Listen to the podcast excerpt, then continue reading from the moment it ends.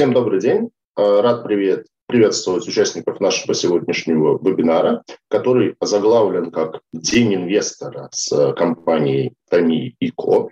Ну, наверное, по этому названию э, и компанию мало знают, зато все хорошо знают, ну, включая меня, торговую марку Хендерсон. Это один из, наверное, лучших в России на данный момент брендов мужской одежды. И я вот сам лично являюсь таким как лояльным покупателем и пользователем продукции компании Хендерсон. Наш э, сегодняшний вебинар, он э, не приурочен к очередному выпуску облигаций компании. Он скорее направлен на то, чтобы рассказать, как у компании дела, как компания проходит нынешние не самые простые времена. У компании есть э, облигации в обращении. В прошлом году был выпущен выпуск достаточно приличного объема, 2 миллиарда рублей. И такой, я бы сказал, это некий пограничный сегмент между ВДОшными облигациями и уже таким классическим, там, за вторым, третьим эшелоном, потому что, ну, к слову сказать, в отличие от э, классических ВДОшных историй, которые делаются только под физиков, здесь э, довольно большой был институциональный спрос, и вот, по крайней мере, там можно зайти на Сибанде, посмотреть список пифов, которые бумагу держат, там по-моему, если не ошибаюсь, 9 пифов э, с общим объемом в 100 миллионов рублей. Ну, понятно, что пифы – это только верхняя часть айсберга, которая публична. А, компания за последнее время э, проводит такую достаточно большую работу по смене юридической структуры и повышению надежности для держателей бумаг за счет того, чтобы перевести владение полностью в российскую юрисдикцию, то есть чтобы устранить риски, связанные с владением через недружественные страны. И, в общем-то, все эти мероприятия, они направлены как раз-таки на повышение надежности этой бумаги для инвесторов. Ну вот подробнее мы сегодня об этом как раз и поговорим. У нас в гостях Рубен Рутинян, основатель компании, и генеральный директор. У нас э, в гостях Анна Коршунова, финансовый директор компании. И нам будет помогать Дмитрий Румянцев. Э, Дмитрий – директор компании Legal Capital Investor Service. Он как бы поможет мне, как модератору, задать правильные вопросы Рубену и Анне относительно того, как в данный момент меняется юридическая структура компании. Ну, а начнем мы традиционно с э, небольшой презентации, поэтому, Рубен, Анна, вам слово. Сергей, спасибо большое. Доброе утро. Доброе утро, Сергей, Дмитрий. Доброе утро, все участники Дня инвестора. А, я сейчас включу нашу презентацию и постараюсь а, делать краткий обзор э, того, где мы сейчас находимся и что у нас происходило за последние 12 месяцев в компании. Там, коснемся ситуации на рынке, коснемся ситуации э, там, стратегии нашей компании. Э, начнем э, с ключевой информации о текущем положении компании на рынке и ее результатах. Как вы видите, Э, мы являемся номер один сетью салонов э, мужской моды в России. У нас почти 40 тысяч квадратных э, площадей, которые мы, мы стопроцентно управляем. То есть все магазины находятся исключительно в нашем управлении, в том числе и наш интернет-магазин, который работает вместе с магазинами в омниканальном формате. Мы присутствуем во всех восьми федеральных округах и в 60, более 60 городах России – Э, от Калининграда до Владивостока, от Мурманска и до Грузного, то есть покрытый с э, севера на юг и с запада на восток. Э, работаем на всех ключевых маркетплейсах, это Ламота, Вальберис и, соответственно, Озон. Трафик в онлайн и офлайн салонах составляет более 15 миллионов человек. ЛТМ не беда. ЛТМ э, наша выручка составила уже э, более 10 миллиардов. Да, это ну, э, уже больше, чем сказать, за 2021 год, 12 месяцев. Хочу напомнить, что мы как компания имеем сезонные изменения там, в продажах, сезонные, достаточно подвержены сезонности нашей продажи, и главный для нас сезон – декабрь. Поэтому по нашим прогнозам мы будем расти не меньше, чем на 20% год к году. А, что э, важно, качественные показатели у нас тоже растут, уже больше 16% нашей EBITDA маржа, а, а долг, соответственно, падает. Да? Меньше двух у нас чистый долг в EBITDA. А, компания более 10 лет проводит э, МСФО от, от э, большой четверки, от Эрста Янга – а, и на сегодня у нас подтвержденные рейтинги есть и от эксперта, э, который мы делали в августе, и от Акры обновленный у нас есть рейтинг, который мы получили буквально 6 лет назад. Это размещено у них тоже на сайте. Э, рейтинг подтвержден на уровне BBB+. А, да, ну и текущая уже структура бенефициаров э, на 100% я владею компанией. А, что важно понимать, что мы э, работаем в рамках нашей стратегии 2025 э, года, и мы поставили для себя цель э, развиваться именно на росте масштаба компании и увеличивать ее прибыльность. Вот все эти показатели, которые мы показываем, да, вот вы можете увидеть, они именно об этом и свидетельствуют. У нас растет как бы не только продажи, они растут там примерно ежегодно на 30-12%. Э, следующие там, 4 года мы предполагаем, что оно будет расти уже 15% год к году. Э, это мы пишем очень консервативные наши оценки. На самом деле, как я уже сказал, в этом году у нас прирост около 20%. Доля онлайн-каналов у нас тоже растет.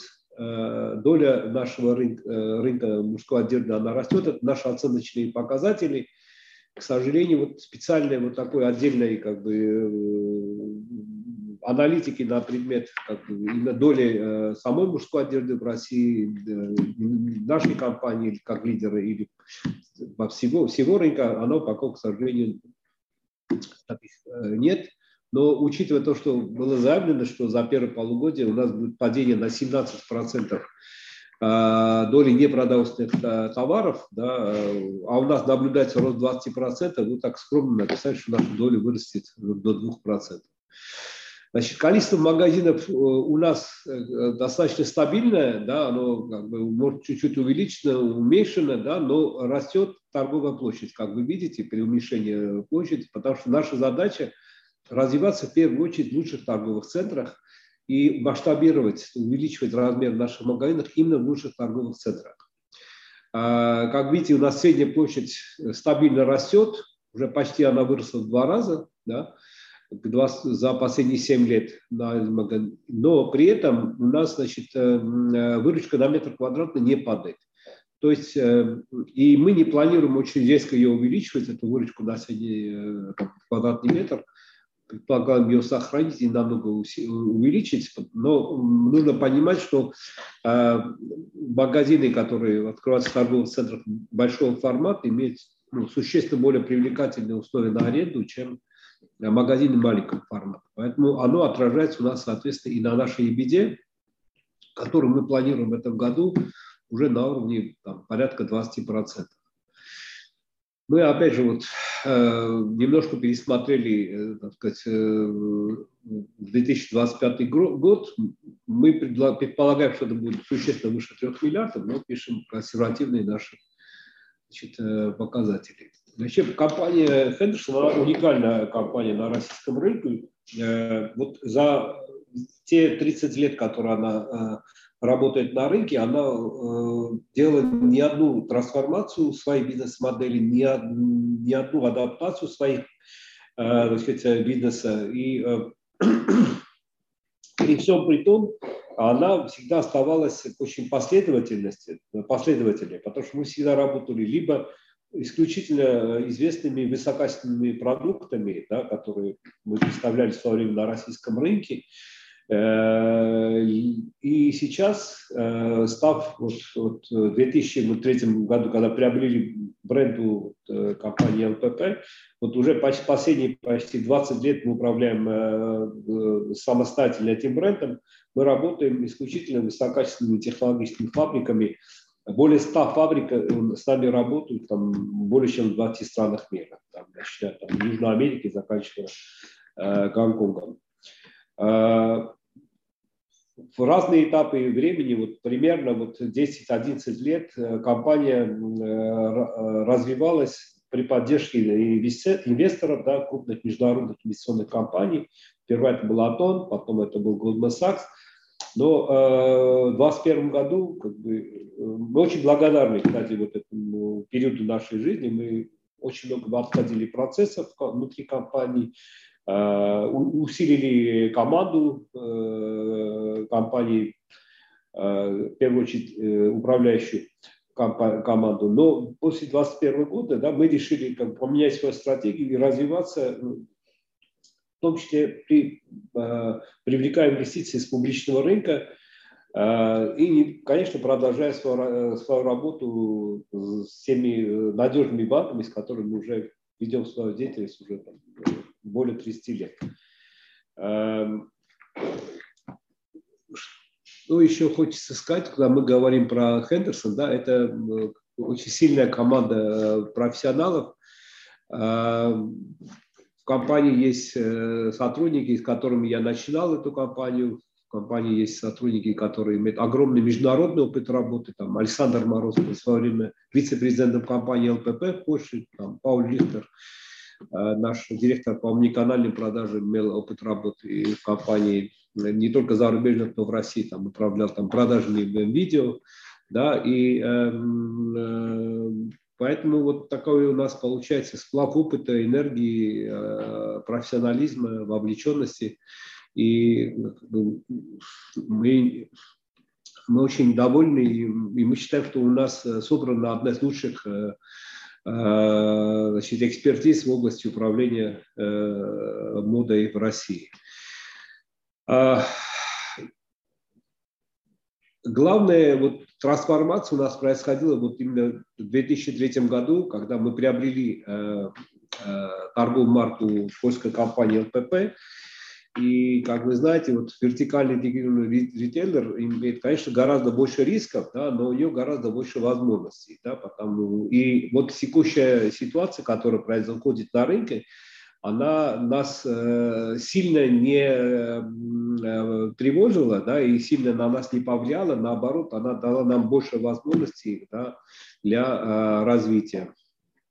Потому что мы имеем полный контроль над всей цепочкой создания стоимости, начиная от планирования, производства сырья для нашей одежды и заканчивая продажей наших готовых изделий. А, если посмотреть на рынок э, сетевых магазинов в целом, да, вы можете увидеть, что мы находимся вот э, одной из лидеров, там тут написано там 18 место у нас, да, среди всех магазинов. Но если мы посмотрим, э, чтобы как ритейлер мужской одежды, вы видите, что мы являемся номер один, что все остальные компании либо это не детские одежды продают, либо это, так сказать, женская, мужская и детская одежда, да, но именно как ритейлер исключительно мужской одежды, таких э, компаний, аналогов, как ну, ближайший конкурент, по-моему, около 100 магазинов.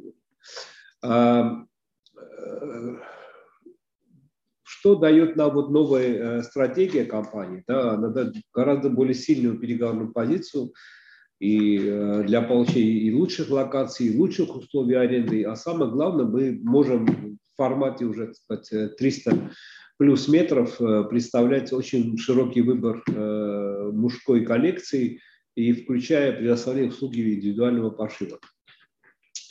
А если мы говорим о глобальном позиционировании бренда, да, вы, как видите, Хендерсон находится на, э, как позиционирует себя как бренд в сегменте премиум, да, при этом очень много вот сейчас марок сегмента и люкс, и премиум, и бренды, да, вот зарубежные, они начали активно покидать рынок. Да, и э, э, мы все-таки надеемся, что частично как бы, часть компании она вернется, ну, в различных других каких-то, возможно, названиях или форматах, но э, правда такова, что конкуренция, она сильно ослабла, и, ослабла, и поэтому, например, мы это наблюдаем уже по июню месяцу, да, у нас э, рост уже э, там, выше 30% к прошлому июню. То есть мы ощущаем, что как бы, есть недостаток э, в стране не только брендов, но в том числе и, и коллекций. Да, вот. А, если мы посмотрим на нашу сеть еще как бы, с точки зрения того, как она менялась, вот можно увидеть, как в течение вот последних 6-7 лет у нас росли э, квадратные метры, а количество магазинов росло не так стремительно. Я извиняюсь, средняя площадь росла и средняя площадь и количество, соответственно, тех метров, которые мы а, арендуем. То есть не росло количество магазинов, а росла средняя площадь магазинов. И до конца этого года у нас уже средняя площадь будет составлять 250 метров. Как я уже говорил ранее, наш новый формат это 300 плюс. То есть мы еще имеем очень много, большой потенциал для как бы, переоткрытия э, новых э, салонов э, в новом формате. То есть тех старых салонов, которые у нас были формата 100, там 200 метров, мы будем открывать уже 300-500. А, как распределяются продажи у нас, тоже э, часто нас спрашивают, доля Москвы это одна треть примерно, Питер 10%, все остальное это наши э, другие города, э, как бы у нас 60 городов России. А, Стратегия э, компании, она основывается на пяти составляющих. Э, в центре нашего э, внимания всегда потребители и клиенты. И вот вокруг них строится вся как бы, работа. Да. В первую очередь мы создаем товар, да, очень качественный и, и в разных стилистических решениях, там, formal, casual, там, большое количество там, товарных категорий, которые мы постоянно тоже увеличиваем, и большое, и постоянно развиваем еще э, новые какие-то лекала, чтобы быть более доступными для наших новой аудитории. Там есть, э, Последние годы мы запустили ценовую стратификацию для того, чтобы захватить несколько целевых аудиторий и опять же, много вопросов нам задают. Вы бренд как бы, среднего сегмента или средний плюс, да, вот мы хотим вот четко зафиксировать, что в зависимости от региона, да, где-то мы являемся средний плюс, да, это там в основном региональные города, где нет совершенно люксового сегмента, да, а в момент в Москве на последнее время мы больше стали средним сегментом э, цены, потому что очень много в Москве представлено компаний сегмента люкс и сегмента премиум. А позиционируемся мы э, в сегменте affordable luxury, как доступная роскошь, представляя, вот у нас возможность есть э, гораздо более выгодными ценами э, предлагать нашим клиентам, ввиду того, что у нас огромная сеть магазинов, да, она дает нам очень силу при переговорную позицию против нашими производителями как сырья, так и готовую продукцию. Э, важный компонент нашей э, э, системы – это уникальность, то есть бесшовная коммуникация как в нашем магазине, как в нашем интернет-магазине. И клиенты часто заказывают в интернете, покупают в магазинах, либо наоборот, мы в магазинах можем инициировать продажи через интернет-магазин и расширять коллекцию своих магазинов как бы до абсолютно полного ассортимента, который, в принципе, есть наличие в России. Это, конечно, сильно увеличивает наши продажи. А, создана уникальная программа лояльности, которую мы постоянно развиваем. У нас уже более 10 лет собираются большие данные. Мы э, а, анализируем ежегодно, э, как, бы, как меняется спрос наш, нашего клиента, и исходя из этого и э, адаптируем наши заказы. Ну и Последнее, но не менее важное, как нам управлять своими расходными инвестициями. Да, у нас построена э, такая э, система управления как бы, развитием, контролируем и уровень задолженности, и взаимодействуем как бы, с нашими э, и банками, и с поставщиками для того, чтобы сделать наше развитие более sustainable, да, так сказать, более устойчивым.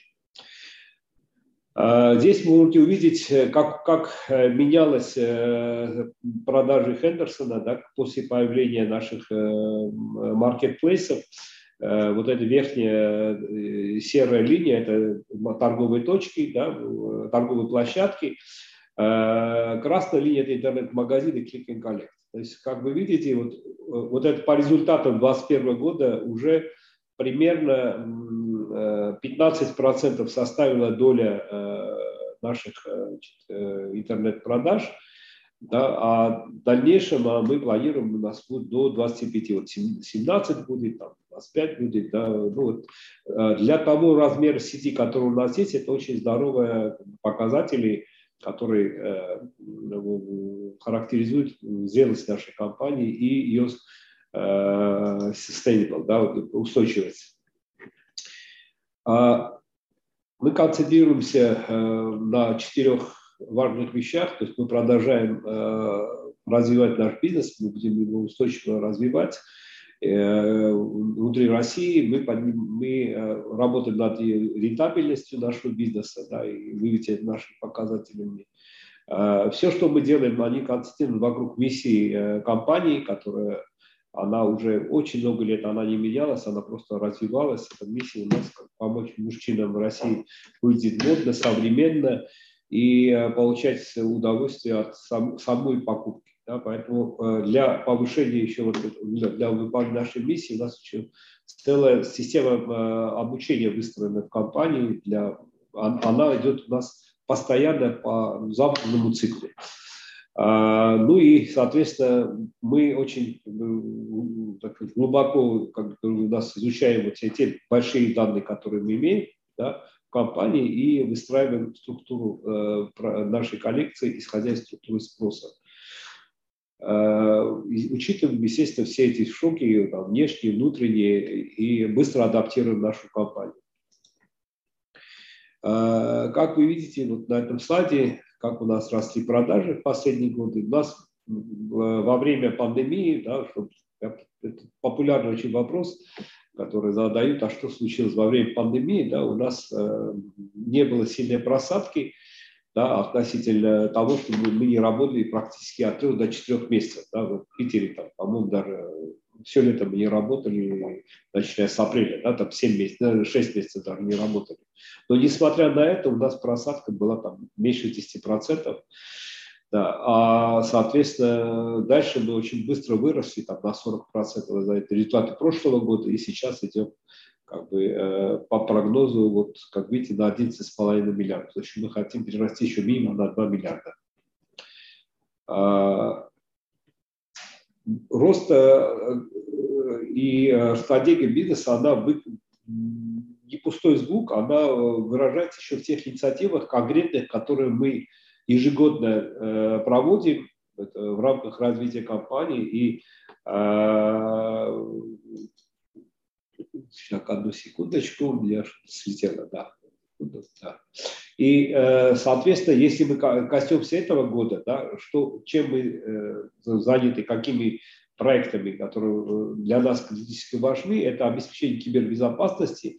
Вы знаете, насколько сильные были сейчас атаки, да, и достаточно неприятные на все как бы, крупные российские компании.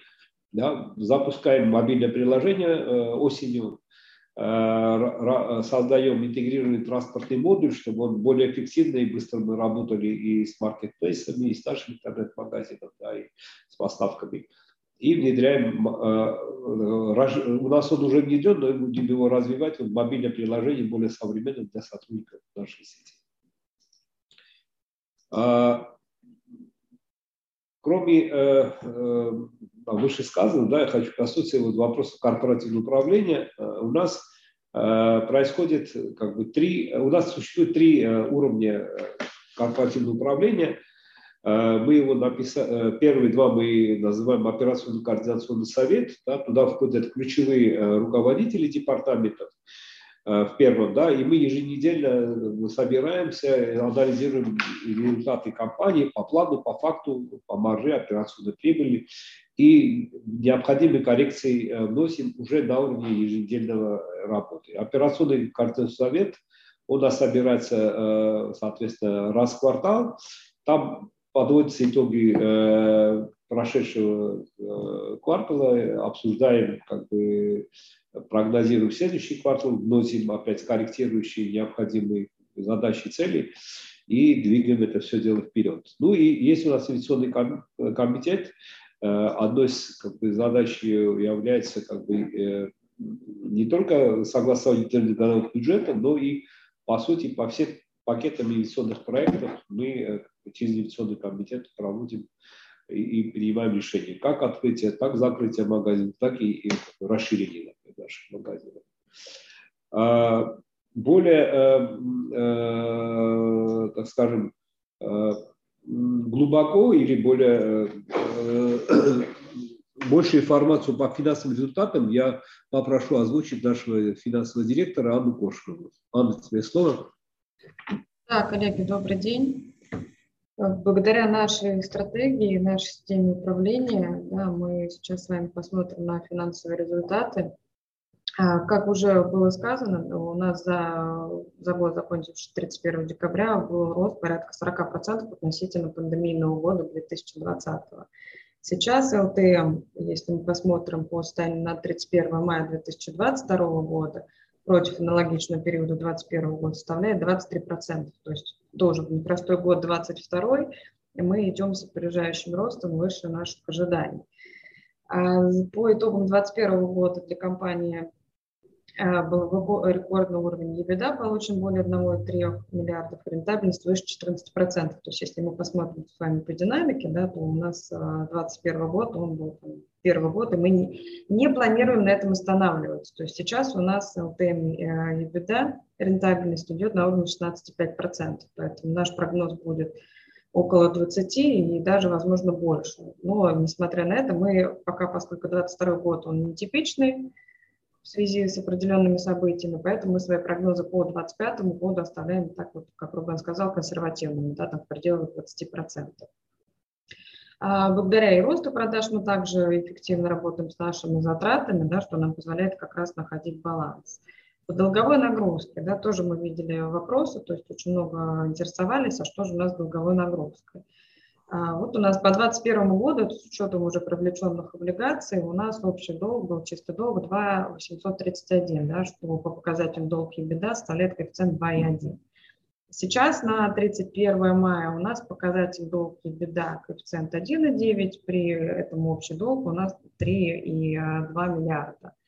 То есть для нас 3,2 миллиарда в, в коротком периоде времени, это не критично в связи с чем? Да? В связи с тем, что, как мы знаем, у нас а, есть определенные сложности с банковским финансированием в части выпуска международных аккредитивов да, в силу отсутствия рейтинга России. И мы в своей деятельности используем этот инструмент очень плотно для того, чтобы получать гарантировать отсрочки нашим поставщикам. Поэтому сейчас мы перешли частично на финансирование денежными средствами, что а, может нам в каком-то коротком периоде, да, там, в периодическом периоде увеличить долговую нагрузку в абсолюте, но в относительном а, коэффициенте это все равно показатель довольно-таки низкий.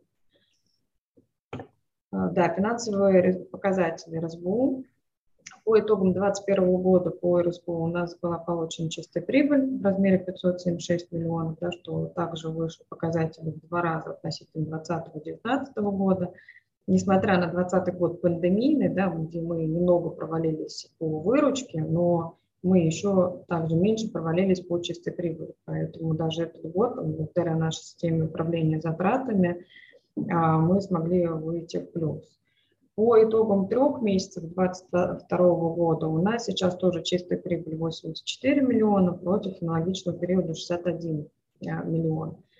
А почему здесь указано, да, без ФСБУ? То есть все мы знаем, что у нас с 2022 года внедрили, внедрили новые стандарты ФСБУ 25. Это стандарт аналогичный договорам аренды а, и ФРС 16 по МСФО, по которому все долгосрочные договоры аренды, а мы ритейл у нас их большая часть, практически все, они должны капитализироваться, и вся сумма арендных обязательств, она идет у нас в обязательства. Поэтому мы для принятия управленческих решений, составления нашей внутренней отчетности делаем поправку на этот новый стандарт, так как здесь сложно уже с точки зрения управления понимать, а сколько же действительно мы платим аренды, да, и какую часть там арендных платежей составляет от выручки текущие расходы. Поэтому мы для себя и считаем, и если отвернуть, у нас показатели лучше в 2022 году, несмотря на то, что как раз на первый квартал пришелся и рост курса доллара, и рост ключевой ставки. И тем не менее, то есть у нас показатель тенденция есть за первый квартал. В целом мы себя чувствуем по 2022 году очень комфортно, продажи у нас растут, затраты мы немножко в силу неопределенности, да, тоже мы не сокращали, но мы не э, хотели давать такого сильного развития, сильного скачка, потому что были определенные риски. Сейчас, как мы видим по той картине, которая есть, то есть мы можем возвращаться в нормальный рост работы, и мы ожидаем очень высоких показателей по итогам 2022 года – ну и в дальнейшем также по всем остальным годам. Когда год закончится, когда мы пересмотрим, мы уже сделаем более э, реалистичный прогноз. И структура. Рубен, по структуре вы? Да, да, да, спасибо. Друзья, э, как уже ранее Сергей сказал, э, мы, э, наша страна сейчас находится под определенным санкционным давлением, да, и ввиду этого вводятся как бы, совершенно ну, различные там пакеты санкций.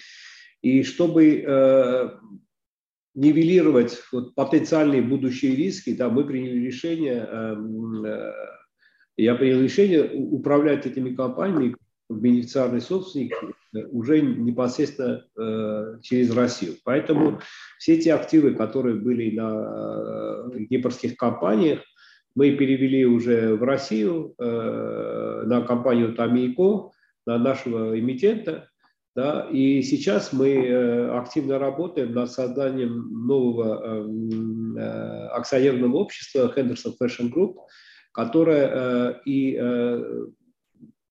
станет э, будущим афферентом э, вот этих облигаций, которые мы выпустили, и э, которая будет осуществлять корпоративное управление как бы, для цели устойчивого развития компании Тамико. Мы свою небольшую презентацию закончили, друзья, поэтому если есть вопросы, мы с удовольствием на них ответим. Э, да, спасибо большое, Рубен. Э, ну, как мы договаривались, э, давайте дадим слово Дмитрию Румянцеву, представителю Legal Capital Investor Service, чтобы он тоже немножко прокомментировал вашу юридическую структуру и, может быть, какие-то дополнительные вопросы задал. Да, добрый день всем. Рубен, Анна, спасибо большое за презентацию и, на самом деле, за День инвестора, за возможность задавать вопросы общаться. Вы знаете, наверное, первый вопрос, а, примерно когда вы ожидаете завершения процесса формирования структуры и, соответственно, публикацию оферты от новой холдинговой компании? Мы работаем э, с юристами нашей компании. Э, предварительно э, нам видится эта дата до конца этого лета, да, мы там написали целевая структура до 31 августа, и, соответственно, в сентябре мы планируем вот эту оферту выпустить и э, ну, так, дополнительно усилить, э, э, во-первых, комфорт инвесторов, чтобы был еще один аффилиат. Но самое главное, вот, как, как я уже говорил, создание вот данного Э, акционерное общество, оно нам позволит решать множество задач, в том числе в дальнейшем, если мы будем работать э, с публичным рынком, выходить и на рынки э, облигаций, выходить на рынки, соответственно, и, возможно, и IPO, которое является такой далекой, но нашей, частью нашей стратегии. Поэтому давайте возьмем, что ориентир – это сентябрь месяц. Понятно, спасибо. А скажите, пожалуйста, с точки зрения периметра консолидации и отчетности МСФО, на, на каком периметре будет, соответственно, консолидироваться и составляться отчетность? Да, МСФО отчетность у нас будет составляться, она будет составляться на уровне холдинговой компании Henderson Fashion Group. Поэтому у нас не будет промежутков в составлении консолидации. Сейчас у нас будет 21 год, и 22 год уже тоже у нас пойдет весь по группе. Я хотел обратить ваше внимание, у нас в презентации был этот слайд, э, где был, прямо на первый слайд, где было написано, мы более 10 лет да, э, проводим вот МСФО отчетность на уровне холдинговых компаний и проводим эту отчетность ну, серьезной компании, которая не менялась да, сказать, э, на протяжении этих лет. Поэтому мы планируем и продолжать вот эту работу, чтобы мы понимали, что для инвесторов ну, кри, ну, критически важно иметь ну, максимальный комфорт да, и в том числе подтвержденные от э, признанных э, консультантов, и аудиторов, э, те показатели, которые мы сегодня представляем нашим уважаемым так сказать, партнерам компании, инвесторам. А, хорошо, спасибо. А, Рубен, наверное, даже не вопрос, а комментарий с моей стороны в отношении а, работы с рейтинговыми агентствами. Просто там, я думаю, что там инвест-сообщество, инвесторы поддержат, э, что, в общем-то, эту работу нужно продолжать. Мы сейчас в целом видим э, на рынке от некоторых э, эмитентов – желание сократить издержки. Но вот от инвест-сообщества хотим подчеркнуть, что точно не за счет снижения деятельности э, с рейтинговыми агентствами. Ну, Дмитрий, мы, э, э, как я уже указал, да, вот как бы если посмотрите, пожалуйста, 22 июня, буквально за 6 дней до нашей встречи, мы получили новый рейтинг от Акры да, на компанию Тамейко, и, соответственно, Э, мы не просто словами, мы действиями это подтверждаем, мы сами понимаем, насколько это важно, и мы строим компанию не на один день, не на два, не на пять, мы строим ее действительно на э, период, который она могла бы и нас пережить. Да? То есть мы строим действительно хорошую историю, и мы хотим, чтобы те инвесторы, которые нам поверили, они понимали, что они идут в историю так сказать, такой, с перспективой там, не знаю, там 50-100 лет, да, 200 лет, столько, сколько Э, мужчины э, будут э, одеваться, им нужна будет модная, качественная одежда, да, и они будут в первую очередь думать о Хендерсоне да, для, для, для этого выбора. Поэтому... А рейтинги планируется оставить на Томейко или рейтинги со временем тоже переедут на Хендерсон? Мы предполагаем и на Тамико, и на, на уровне э, холдинговой компании. Возможно, один из рейтинговых агентств будет делать там, на уровне Тамико, второй на, будет делать на уровне холдинговой компании. Да?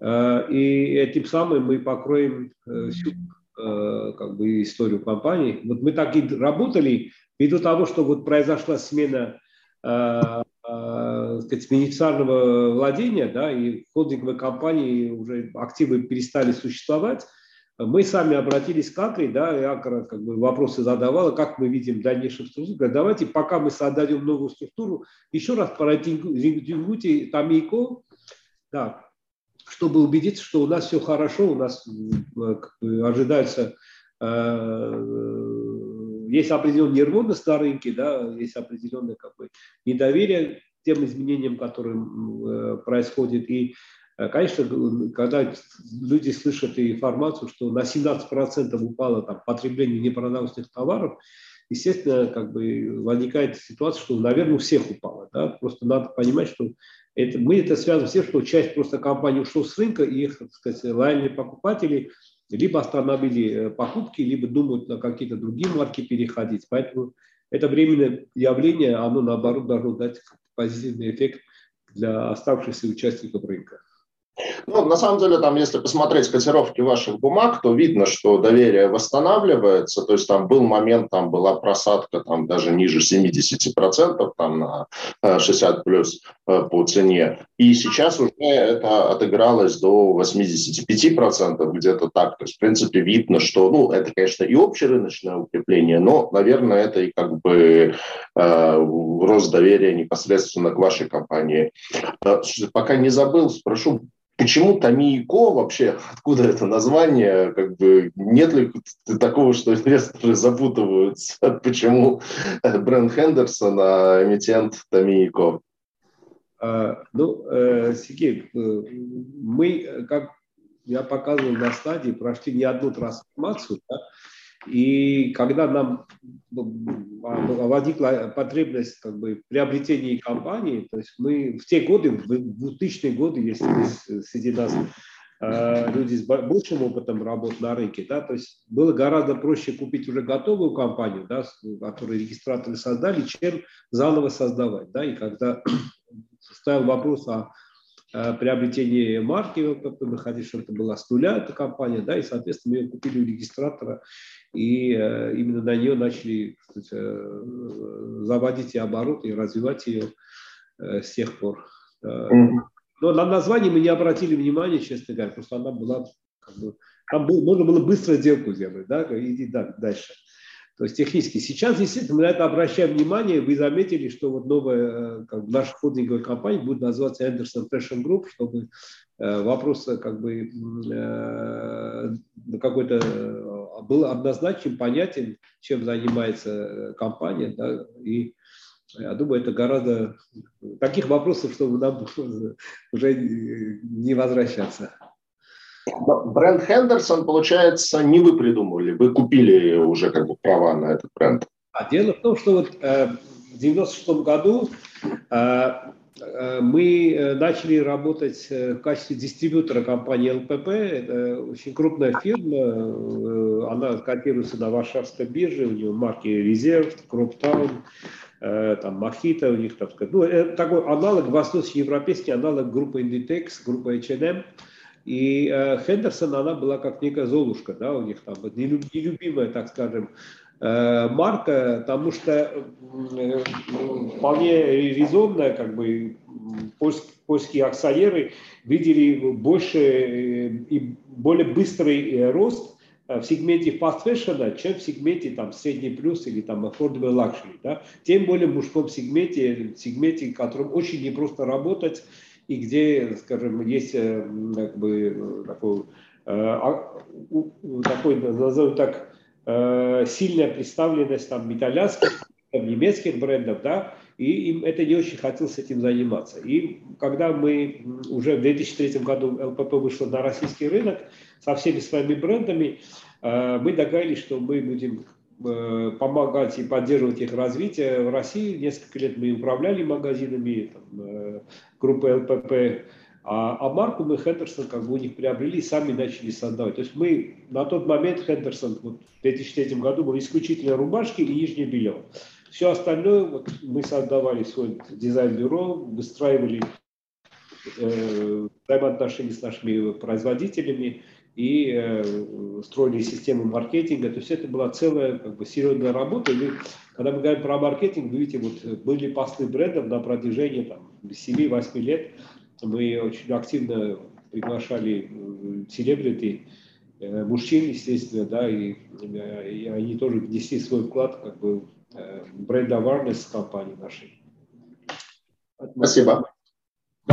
Я уже отметил, если бы мы это не сделали когда-то, да, друзья, вот то санкционное давление, которое возникло, оно могло бы нас просто поставить перед фактом остановки бизнеса. Вот эта независимость, да, собственный бренд, собственное как бы, производство, оно дает максимальный комфорт сегодня, в том числе нашим инвесторам себе. Смотрите, с точки зрения вот именно текущего момента, то есть получается есть два таких четко разнонаправленных тренда. С одной стороны, то, что мы сказали о том, что там на 17% снизилась э, я думаю, наверное, презентацию можем уже выключить, чтобы у нас было больше э, места для э, наших лиц. А, с одной стороны, как бы мы видим снижение спроса на непродовольственную розницу, и, скорее всего, это только начало, потому что понятно, что там кризисные явления в экономике, они вот они как бы развиваются как такой ком, и, скорее всего, это будет только нарастать. А с другой стороны, противоположный тренд – это уход многих брендов одежды из э, России. Ну, если говорить там про вашу целевую аудиторию, то это там в значительной степени там закрытие границ, э, там, зарубежных поездок. То есть, если раньше можно было там сгонять на выходные в Милан или в Лондон и там что-то закупиться, то вот, вот сейчас, в принципе, такие возможности, они или отсутствуют, или они гораздо меньше. Вот то есть, ну, вы, я так понимаю, все-таки оптимисты, и вы полагаете, что вот э, второй тренд за счет того, что ваша доля рынка будет расти, он перевесит первый тренд, что в целом будет снижаться потребление непродовольственных товаров, в том числе, скорее всего, и одежды. А, ну, смотрите, Сергей, кроме того, что есть бренды, которые э, официально закрылись, да, есть еще ситуация такая, что идет мировой кризис э, в целом по индустрии. И, возможно, даже компании, которые являются либо франшизой, либо у них там э, есть свои байеры, да, закупщики, да, они испытывают определенное давление, они не могут это осуществить. Мы, независимая компания, как компания обладатель своего собственного бренда, работаем напрямую с фабриками, которые, ну, нет у нас ни одной фабрики, которая отказывалась работать с нами. Ну, мы э, это воспринимаем очень позитивно, более того, они э, как бы, поддерживают нас, в том числе и финансово, то есть мы строим э, как бы, такую новую систему логистическо-финансовую, потому что, как вы понимаете, банки между собой уже перестали, как бы, потеряли доверие, нет обычных инструментов, как банковские гарантии, аккредитивы, и на первое место выходит то, а как мы себя вели до этих всех кризисов, насколько у нас сильное доверие. Да, вот. И со многими из них уже многолетнее, там, десятилетнее сотрудничество с нашими поставщиками выстроены. И как мы от них зависим, так и они от нас зависят. У нас взаимозависимая история. И, естественно, они всеми силами стараются нас поддержать, там, обращаться к своим банкам, своим страховым компаниям, там, кстати, нам очень тоже помогают наши рейтинги. Мы высылаем, что компания имеет рейтинги, да, компания вышла на публичный рынок, мы предоставим эту информацию, и это нас поддерживает. То есть, если бы мы были молодой совершенно компанией, не имеющей вот таких уже налаженных связей с нашими поставщиками, было бы гораздо сложнее выходить вот из этого кризиса, да, или там даже развиваться, чем то, что у нас есть. То есть вот то, как мы себя вели до того, оно сильно нам помогает сейчас. Да, то есть выстроенное доверие, выстроенные отношения. И э, нас, как я уже сказал, сильно поддерживают наши поставщики. С точки зрения поставщиков, это в основном какие страны, много ли из этого приходилось на Европу, и как вот ситуация с поставками из Европы с точки зрения там, логистических ограничений, финансовых ограничений и так далее. Как бы, насколько вы здесь пострадали или не очень сильно пострадали?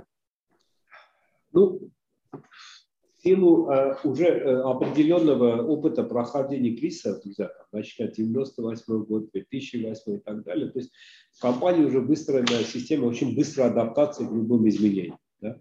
Если мы говорим о э, ситуации, э, как бы, когда-то, когда мы создавали только компанию, у нас было очень мало магазинов, мы практически все в Европе покупали, потому что с такими объемами в Азию не пойти. Да?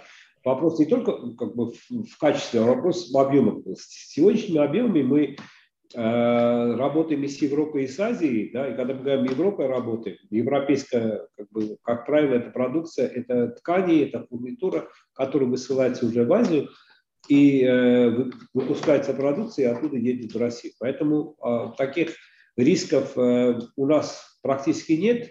Да, э, более того, у нас нет такого риска, потому что мы не производим люксовый товар. У нас нет такого, чтобы товары стоили там, выше 300 евро. Да, оно, как, мы стараемся даже качественные продукты да, из итальянских тканей, производя да, в третьих странах, а, естественно, под контролем и наших технологов, и европейских технологов с контрактами с специальными компаниями, итальянскими, немецкими, которые непосредственно перед, за нами, перед, перед нами за качество отвечают.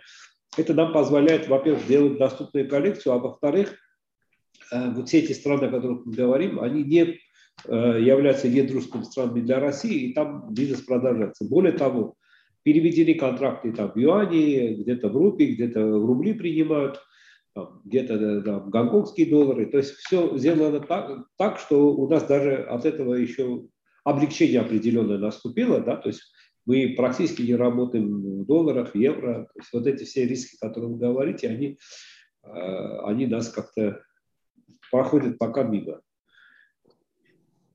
Ну, это было и в если посмотреть, полностью коллекция, она представлена, вот этот рост продаж, это именно об этом и говорит. То есть мы идем даже лучше, чем мы планировали. Да. А доля производства в России, и, и вообще есть ли производство в России, если да, то какая его доля в общем объеме?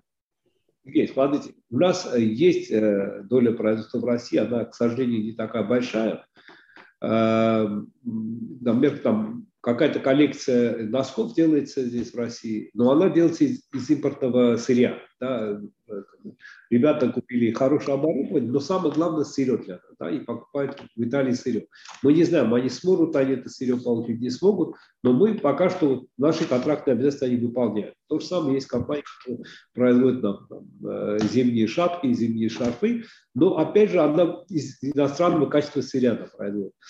Э, мы бы хотели развивать это, это производство в России, но нужно понимать, что это, это не наш бизнес, это бизнес для производственников. И им важно, например, те же вьетнамские или китайские фабрики, которыми мы работаем, там мы ведем переговоры не столько с владельцами фабрик, но, но также с теми технологами, там, итальянцами, французами, немцами, которые непосредственно работают на этих фабриках и отвечают за это качество перед нами. Да? Поэтому как только в России появятся вот эти э, компетенции да, по производству товаров доступной роскоши, да, более высокого качества, из более дорогих материалов, то мы, естественно, с удовольствием туда перейдем. То есть мы готовы делиться, мы неоднократно говорили, контактами таких там, э, компаний да, из Европы. Но вот, наверное, сейчас не лучшее время приглашать там, э, из Западной Европы специалистов.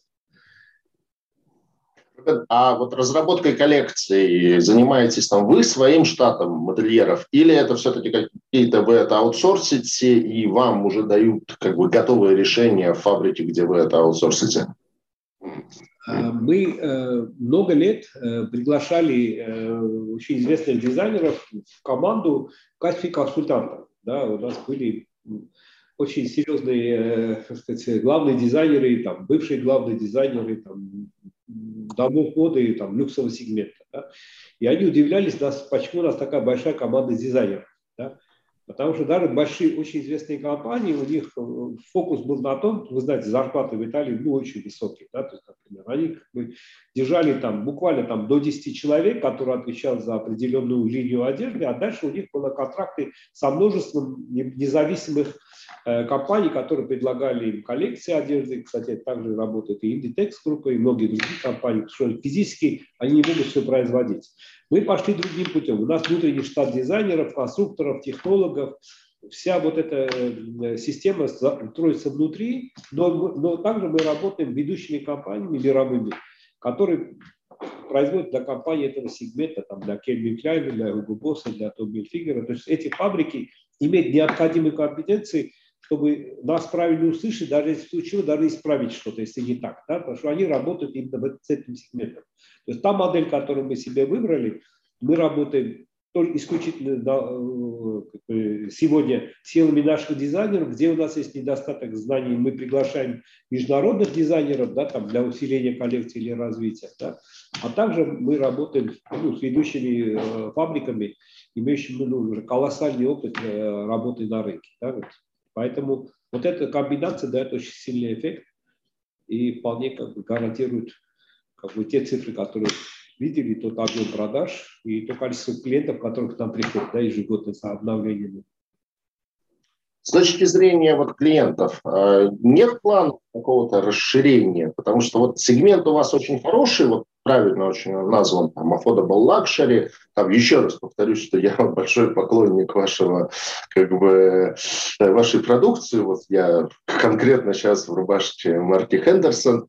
Вот. Но, тем не менее, все равно этот сегмент, он, он хороший, но все-таки довольно узкий, потому что, ну, как бы, не знаю, может быть, есть идеи в какой-то там более бюджетный масс-маркет попробовать залезть, э, потому что, наверное, там выручка все равно потенциально может быть больше. Или все-таки вот вы нашли свою нишу, нашли своего клиента, и вам комфортно, и, в принципе, дальше на него и будете работать.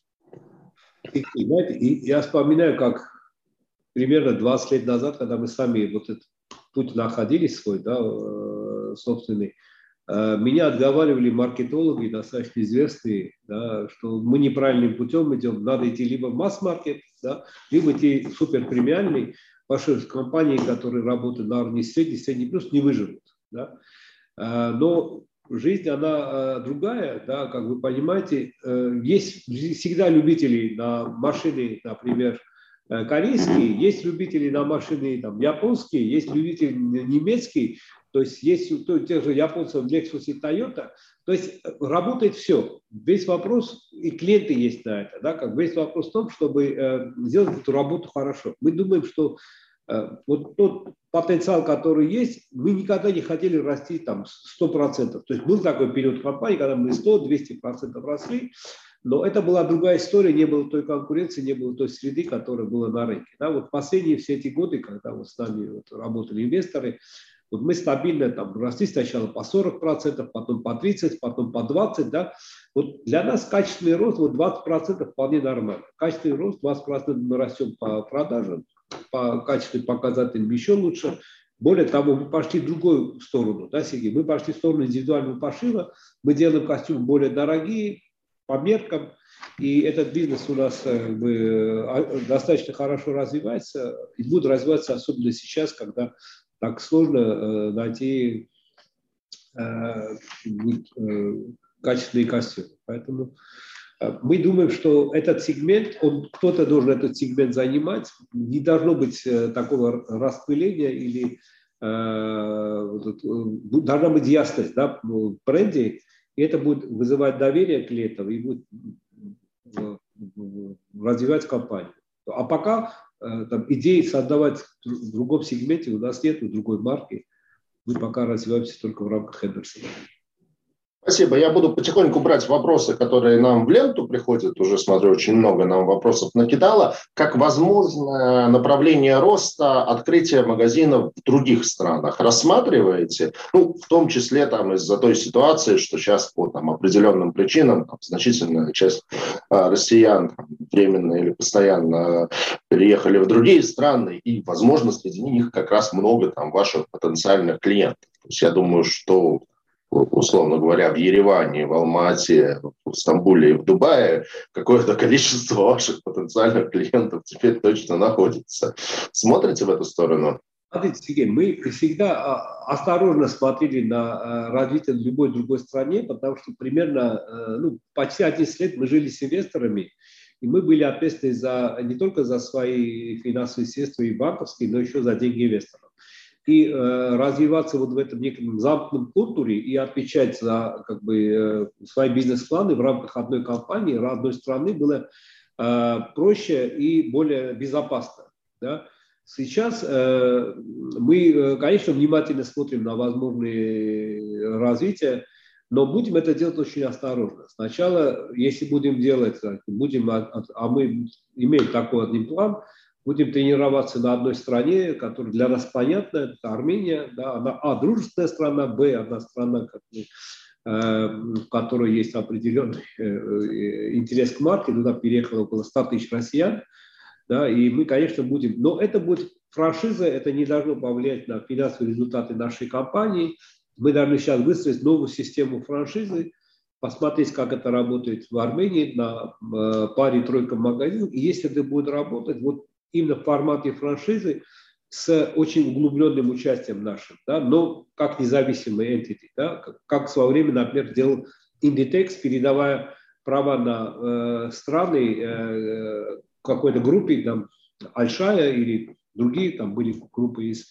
Эмиратов, из Саудовской Аравии, которые развивались на тех рынках, которые им понятны. Возможно, вот мы эту модель, когда разработаем, будем искать потенциальных партнеров, которые будут готовы вместе с нами э, этот бизнес развивать. Но мы не хотели бы, чтобы это сильно повлияло на финансовые показатели нашей головной компании, а наоборот, она должна их улучшить. Поэтому здесь очень осторожно будем подходить методом пробы ошибок э, и э, ни в коем случае не ставлю под удар как бы, главную головную нашу компанию.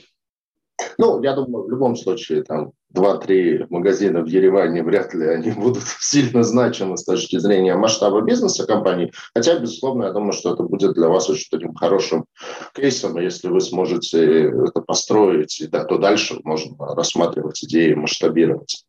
Пара вопросов про финансовые ваши показатели. То есть мы поговорили про юридические аспекты такой вот смены организационной и юридической структуры компании. Можно еще про финансовые? То есть э, там вот э, я обратил внимание, что э, если брать там первый квартал 2022 года к концу 2021, то баланс компании по РСБУшной отчетности он почти удвоился с 7,1 э, до 14,5 миллиардов рублей. И прежде всего за счет э, роста статьи «Основные средства». Она выросла с 760 миллионов до 5,8 а, миллиардов рублей. Вот что за этим стоит, что это за основные средства, ну, не знаю, тут к Рубену или Канне в большей степени вопрос. Я думаю, Канне, да.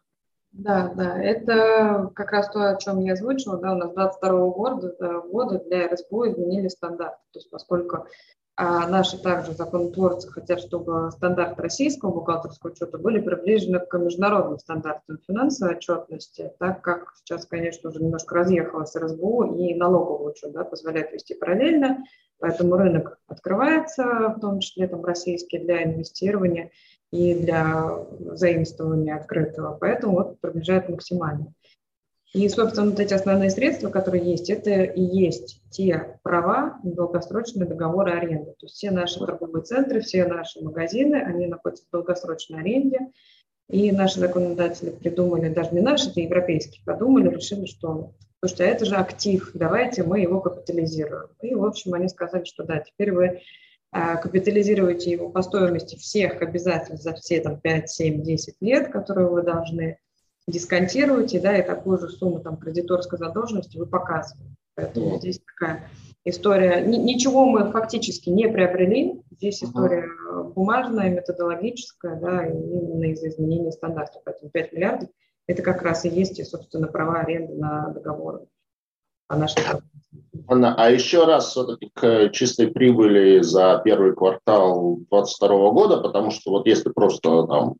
Отчетность открыть и посмотреть в лоб, и мы увидим минус, да. Это все то же Меня, как любого, вот там, я тоже довольно активный, часто инвестор в БДОшной истории, каждый раз, когда ты видишь минус, ты как-то напрягаешься. Напрягаешься. Нет, нет, у нас минуса нет. Здесь тоже последствия мы давали пояснения, они также на интерфаксе у нас опубликованы, что большую часть эффекта, там порядка 127 миллионов, это начисленные финансовые расходы по дисконтированию этих долгосрочных прав аренды. То есть а, вот в презентации мы с вами показали, да, показатель, то есть без, без поправка на ФСБУ 25. И поэтому у нас действительно плюс, то есть 84 миллиона, если мы считаем по стандартам старым, то есть как в МСФО это есть ИАС-17, да, когда у тебя э, аренда включается в операционные расходы, и ты вот с ней живешь, то сколько ты заплатил сейчас, столько оно у тебя в затратах и есть.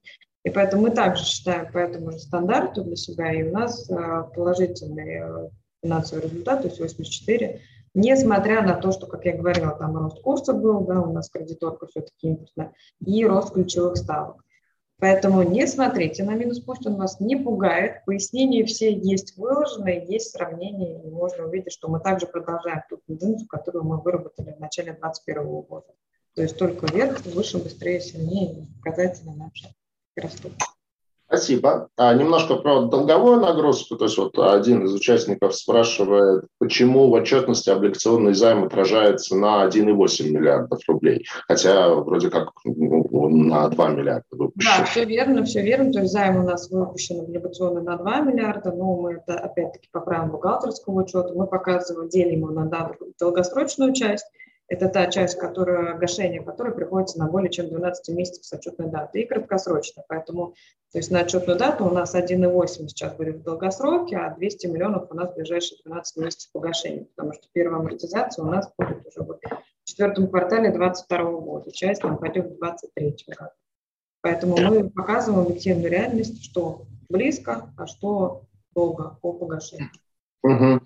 Оставшаяся часть, вот вы сказали, что сейчас по состоянию на сейчас общий э, долг 3,2, то есть получается 1,8 это облигации, 1,4 это что-то еще. Вот Мы это... общий, общий долгосрок и краткосрок, то есть 3,2 это с учетом 2 миллиардов. Угу, угу. Ну, кроме вот облигационных займов, что еще есть у вас в структуре финансирования? Наша оборотка, то есть наша оборотка, как я уже говорила тоже, то есть у нас а, при расчетах с поставщиками иностранными контрагентами, да, мы для получения больших отсрочек, то есть у нас средние отсрочки достигали там 270 дней, потому что очень длинный операционный цикл, так как у нас свое собственное бюро, пока конструируют, пока оформляются заказы, пока идет производство, пока логистика, да, то есть, и, соответственно, а, у нас получается то есть мы не закупаем уже готовые, которые можем провести там, в течение 30 дней. У нас операционный цикл происходит производство там, до 6-7, а то может чуть больше месяцев. Поэтому, конечно, мы следим за показателями оборачиваемости и с поставщиками договариваемся на отсрочке. А, как правило, мы используем кредитивные, международные аккредитивы. Ну вот, например, там в феврале и марте, когда посыпались санкции против банков, даже те уже выпущенные аккредитивы, чтобы у нас там денежные средства не где-то были заморожены да, между банком и плавшитами, поэтому мы тоже экстренно отзывали и использовали обычное кредитование, потому что банки нам не перекрывали источник финансирования, то есть кредитные линии у нас как были, так они и есть. В определенный момент были как чуть дороже за счет ставки, но в моменте, да, для того, чтобы наша коллекция пришла вовремя, и чтобы партнерские отношения с нашими поставщиками также сохранить, то есть мы платили уже живыми деньгами, не используя аккредитивную схему, поэтому она сейчас в моменте немного выросла. А дальше тоже у нас сравнялись с поставщиками, выходили на отсрочки, то есть шли на уступки, поэтому у нас очень хорошие партнерские отношения непосредственно с нашими контрагентами. Угу. Ну и вы упоминали, что у вас сейчас долг EBITDA, там, если не ошибаюсь, 1,9, да. то есть есть какой-то внутренний таргет по этому показателю? Ну, мы смотрим, чтобы он был там не выше, то есть трех, потому что если посмотреть там по нашей отчетности, по нашим показателям, да, три. А в нынешних условиях, когда мы второй год уже идем с очень хорошим показателем, там с 2,6 мы спустились 2,1, может быть, очень консервативно, но пока у нас и год такой консервативный, и мы также понимаем, что там с показателем 3 мы спокойно себя чувствуем хорошо, да, и здесь никакого риска, как риска ликвидности мы не наблюдаем. Спасибо. Ну вот а, я упомянул, что сейчас ваши так, облигации более-менее скорректировались, то есть явно как бы произошла некая перезагрузка отношений инвесторов, но был момент, когда действительно они торговались на таких очень низких уровнях. А осуществляли выкуп бумаг? Нет, байбек мы не делали. Не делали, то есть там даже, да, был пик, когда у нас был в мае месяце, вот это резкое падение, но мы знали, что все это восстановится, потому что немножко так потрясло там с моментами раскрытия по структуре, по фин-результатам, то есть мы сделали все возможное, чтобы как-то можно было успокоить.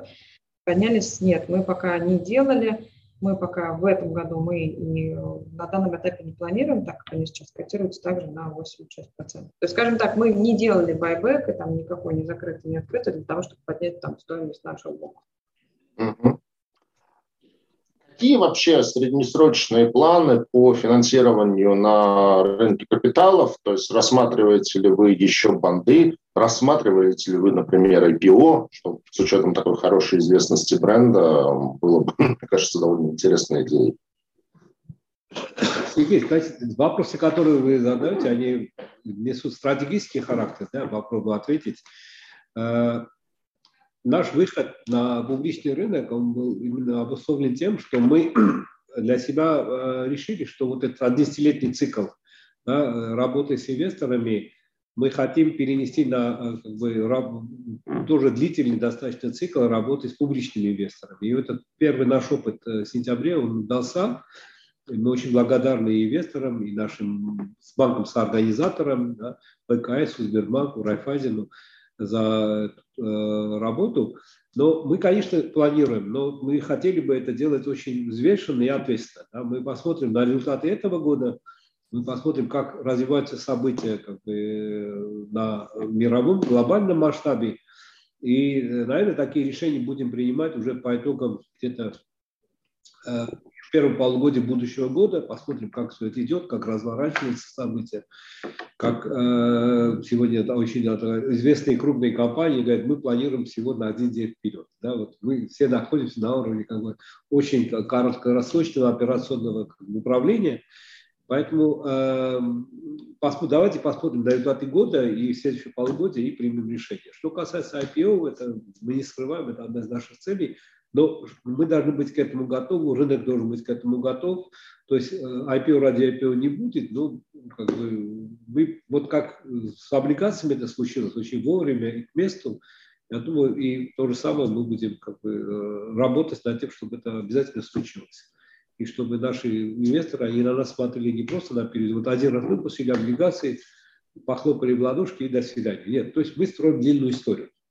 Но вот как, бы, как будут разворачиваться события, как бы не все в наших руках, и мы будем вместе, этот, в том числе и с вами, и с нашими банками, с организаторами, эту работу двигать дальше. Давайте пробежимся по вопросам, которые в ленте. Может быть, мы еще не все, на, не, не все их ответили. Так, про другие страны было. Ну, про пандемию вы, в общем, тоже достаточно подробно говорили. В презентации это было. Так, почему облигационный заем на 1,8 миллиард? Так, будете ли выпускать новый облигационный займ? Только что поговорили. Э, расскажите, пожалуйста, э, каким санкционным риском подвержена компания? Ну, то есть может ли случиться еще что-то плохое в плане какого-то санкционного давления на вашу компанию и этот сегмент?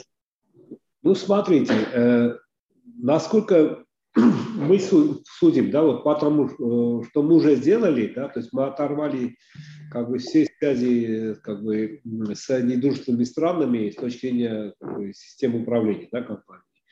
У, у нас э, сегодня э, производство, ну, подавляющее большинство находится в, в дружественных странах. Мы, мы пока таких рисков не видим. Все, все, опять же, все может произойти, да, друзья. Но учитывая то, что мы уже говорили, что, наверное, все, что-то еще на личных связях должно быть основано. Да, вот мы встречаемся. Вот, наверное, на прошлой неделе я был на выставке мужской моды в Италии. Да. Было не так много компаний из России, да, потому что, во-первых, сложно туда долететь, во-вторых, непонятно, как заказывать и будут ли вы продавать бренды, потому что один за другим они объявляют, вот мы не будем продавать на Россию, на них оказывается определенное давление.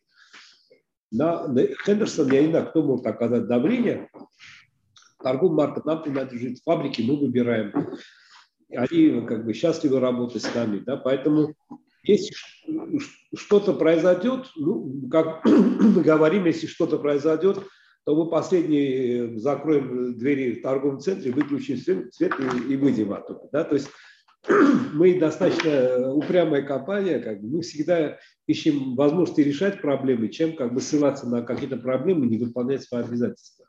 Это не громкие слова, просто вся история, вот то, что я вам показал, ну, вряд ли вы найдете вторую такую компанию, которая 30 лет э, на рынке Э, не меняла своих акционеров, не меняла свои принципы, да, вот, э, и э, постоянно вот, после каждого кризиса мы просто становились сильнее. Вот если посмотреть, 98 год мы начали открывать магазины. До этого мы не открывали магазины, потому что это, нам это было, а, недоступно, рынок был полностью закрыт, да, все было уже арендовано, надо было через вторые, третьи лица арендовать. А тут вдруг он просто стал пустой. Да. После 2008 года, когда перестали банки кредитовать, мы пришли к инвесторам, пригласили их в компанию и вместе с ними сильно очень оторвались от наших ближайших конкурентов. В 2014 году похожая история, опять еще один кризис, а у нас международная компания в капитале с их компетенциями, знаниями, умениями и э, контактами. Да? То есть мы э, как бы каждый раз, каждый кризис мы еще становимся сильнее. И вот последняя опять ситуация, да, то есть э, мы растем на, больше, чем на 20% год году. Это лучше, чем мы э, вообще показывали нашим рейтинговым агентствам, да, когда мы планировали рост компаний. И качественные показатели у нас выросли. Да, и, соответственно, как бы мне сложно судить, но по опыту после каждого кризиса мы становились сильнее. И мне кажется, кризис – это хороший момент для того, чтобы понять, если компания правильно организована, у нее сильная команда, у нее есть стратегия, у нее есть видение, да, как бы, есть миссия, эти компании, как правило, становятся сильнее, и они двигают э, э, дальше. Поэтому, Сергей, ну, жизнь покажет, но мы пока не видим таких сильных э, как бы, рисков. А если они появляются, мы их начинаем быстро решать. Я прям вспомнил эту книгу Насима Талеба «Антихрупкость», как раз именно про то, что вот бывает компании, что-то, которые становятся только крепче э, во время потрясений. В общем, интересная такая иллюстрация.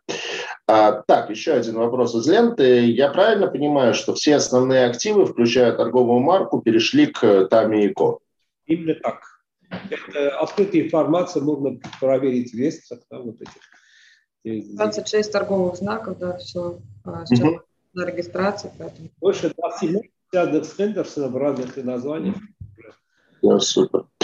Так, ну про проблемы с поставками уже много говорили. Так, еще один вопрос про проблемы с поставками.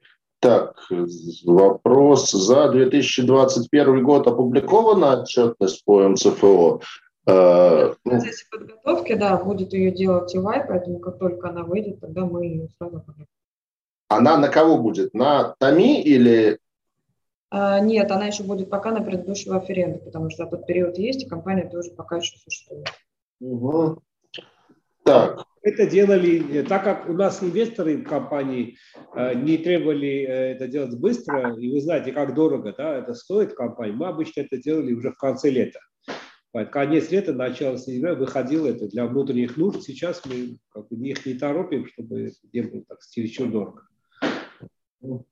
Так, чем обусловлен рост долга в абсолютных цифрах за последнее время? Вот как раз отвечала, да, когда мы говорили 3.2, что в связи с перестройкой да, финансирования внутрибанковского отказ от аккредитивов и временного уход в кредитные линии. Спасибо. Так, а, еще один вопрос. Какая ситуация с арендными ставками в торговых центрах есть ли тенденция к снижению, есть ли возможности по открытию точек по низким ценам в торговых центрах, откуда ушли зарубежные компании. Вот, ну, а прежде чем э, передать слово ответить, вот я когда был последний раз в магазине Хендерсон в э, Петербурге, в Европолисе, то я как бы удивился тому, что магазин Хендерсона там стал примерно в два раза больше. Вот, то есть как так заходишь, вот уже там ты привык, где что лежит, и тут раз вот, вот все как-то по-другому, и все в два раза больше. Подозреваю, что, значит, соседние арендаторы куда-то ушли. Вот, ну теперь передаю Рубену и Анне. Смотрите, у нас в 2017 году была принята стратегия вместе с нашими предыдущими инвесторами развития компании именно за счет роста формата, просто масштаба магазина, да, а не количества. Понимали, что хороших торговых центров есть как бы ограниченное количество да, в России. И есть два варианта. Либо еще одну марку запускать для развития компании. Да, потому что в том формате было уже как бы определенные ограничения у нас возникают. Либо новые магазины открывать в текущих торговых центрах, либо расширять площадь.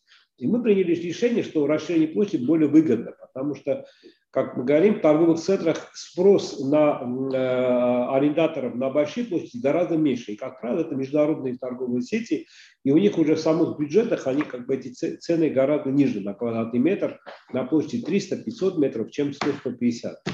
И э, мы вышли с этим уже новым форматом. Мы, во-первых, год э, работали с архитектурным бюро из Великобритании, создали очень красивый формат.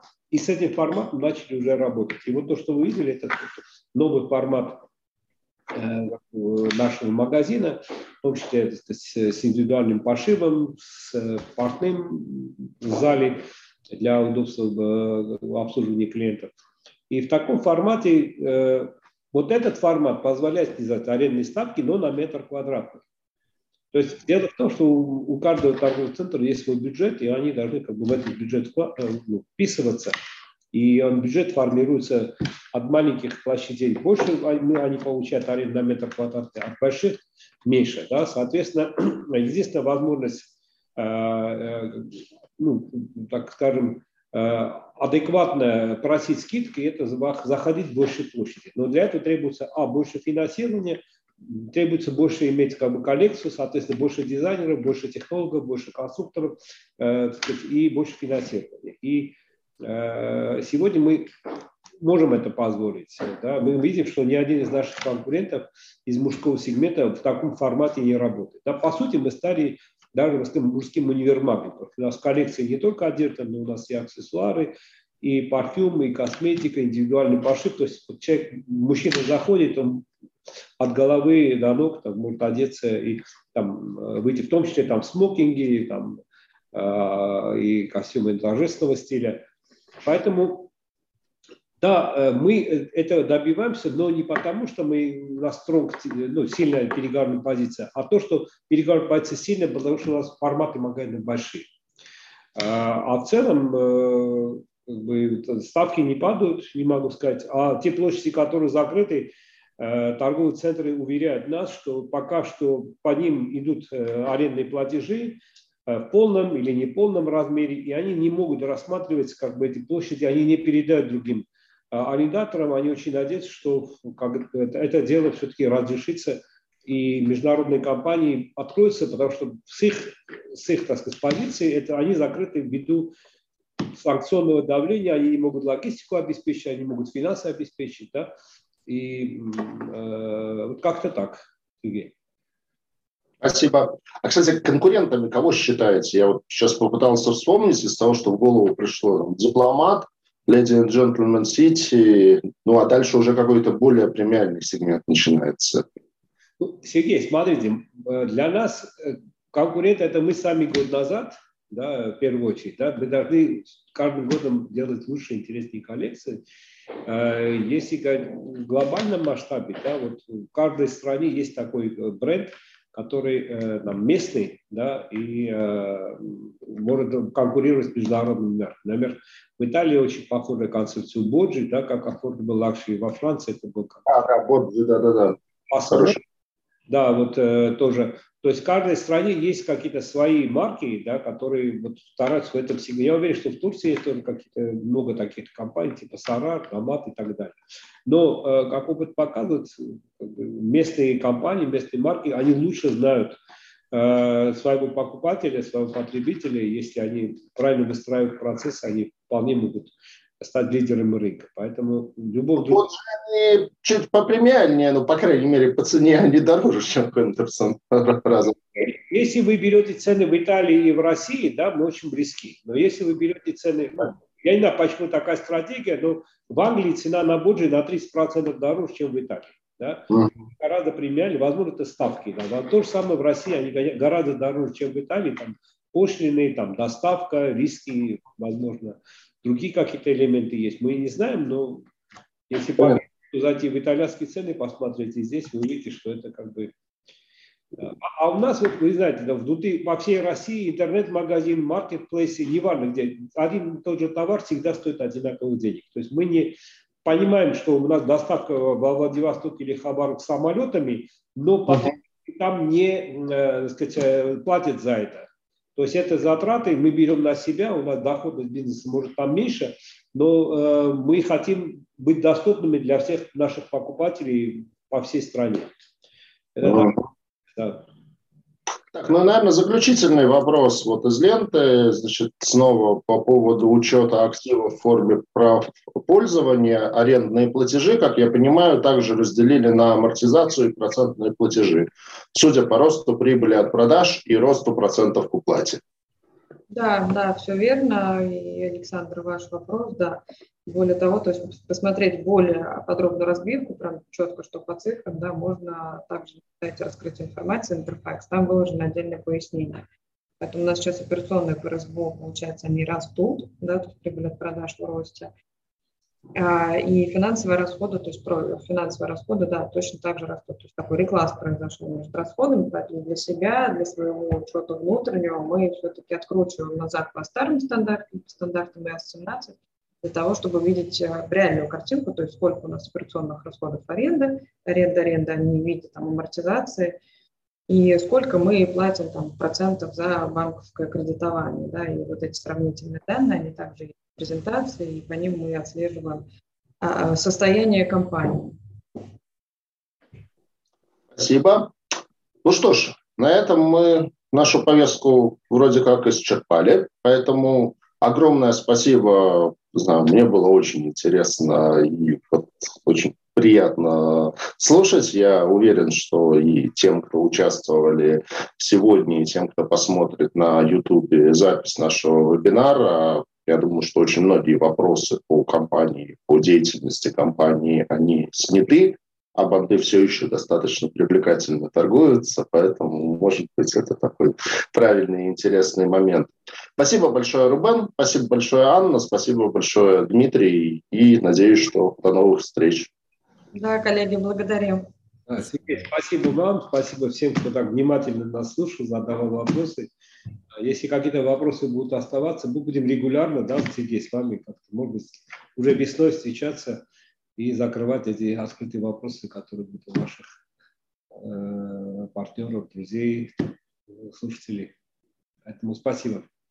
Всегда будем рады. Спасибо. До новых встреч. Всего доброго.